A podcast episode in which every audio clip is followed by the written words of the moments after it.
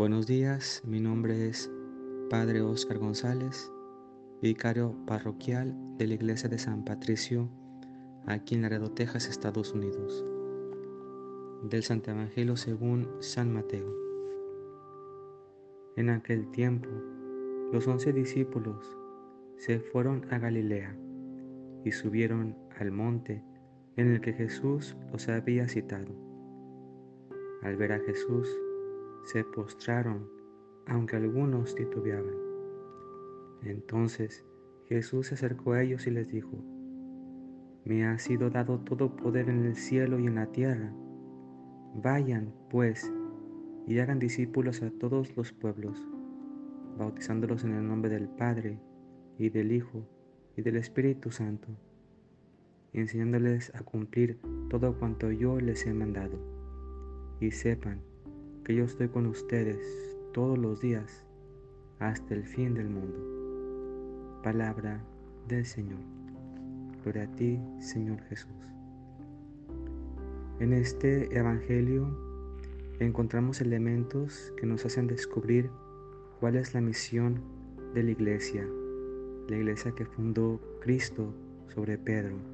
Ya sabemos que que es esta la iglesia católica. En Mateo 16, 18 dice Jesús, tú eres Pedro y sobre esta piedra edificaré mi iglesia. Ahí tenemos en primer lugar eh, el fundamento de, de la fundación de la iglesia de Cristo, la única que Él ha fundado. Y descubrimos a través de esos elementos que la misión de la iglesia que fundó Cristo es la misma misión que el Padre le confió a Jesús al encarnarse de la Virgen María. Son los fundamentos de la enseñanza apostólica que están respaldadas por el magisterio ordinario actual de la Iglesia. Vemos tres elementos importantes que hablan de la, de la misión de Cristo y, y que también hablan entonces de la misión de la Iglesia.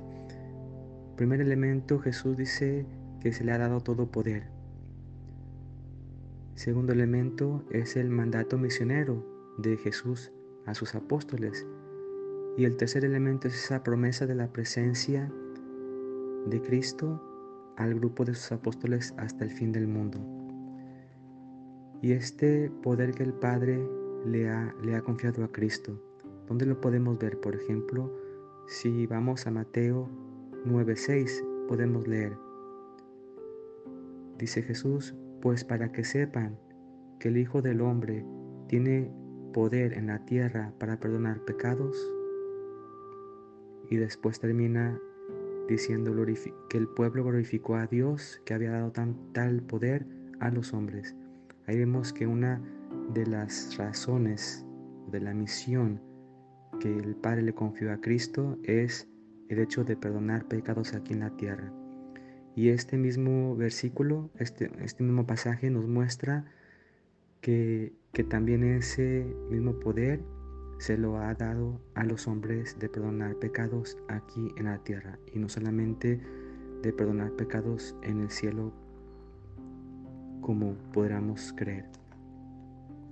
Y también si vamos a Juan 20:21 vemos esa misma confirmación de la misión confiada a Jesús por el Padre, que es la misma misión que le confía Jesús a sus apóstoles. Leemos Juan 20, 21. Como me envió el Padre, así también yo los envío, como me envió el Padre. ¿Cuál es la, la misión de envío? Pues, entre otros, es la de perdonar pecados. Y así entonces, de la misma manera que el Padre lo envía para perdonar pecados, Así dice Jesús, también yo los envío a ustedes a perdonar pecados. Ese es el segundo elemento, el mandato misionero. Y el tercer elemento es esa promesa de la presencia de Cristo a sus apóstoles. Yo estaré con ustedes todos los días hasta el fin del mundo. Y vemos que este, esta, esta cuestión de, de la enseñanza de los apóstoles está fundamentada en la Biblia.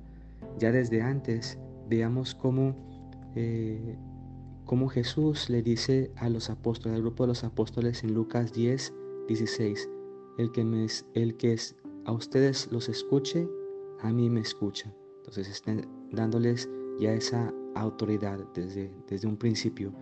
Y también vemos que esta autoridad pues reposa sobre alguien que está a la cabeza como responsable, que es el primero de los apóstoles, Simón Pedro. Lo vemos en, en Lucas 22, 31, aunque ya lo habíamos visto en Mateo 16, 18, donde vemos cómo Jesús funda su iglesia, su única iglesia en Pedro. Eso viene confirmándolo en Lucas 22, 31, donde le dice, Simón, yo he rogado por ti para que tu fe no falte, y tú, una vez vuelto, confirma a tus hermanos.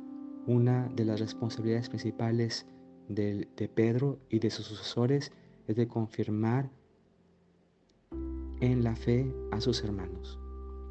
Entonces vemos esos elementos que nos llegan a comprender cuál es la misión de la iglesia, es la misma misión de Cristo. Tiene el poder de autoridad, tiene el mismo mandato misionero y tiene la seguridad, la certeza de que todo eso está, está hecho, realizado, acompañado por la presencia de Cristo todos los días hasta su segunda venida.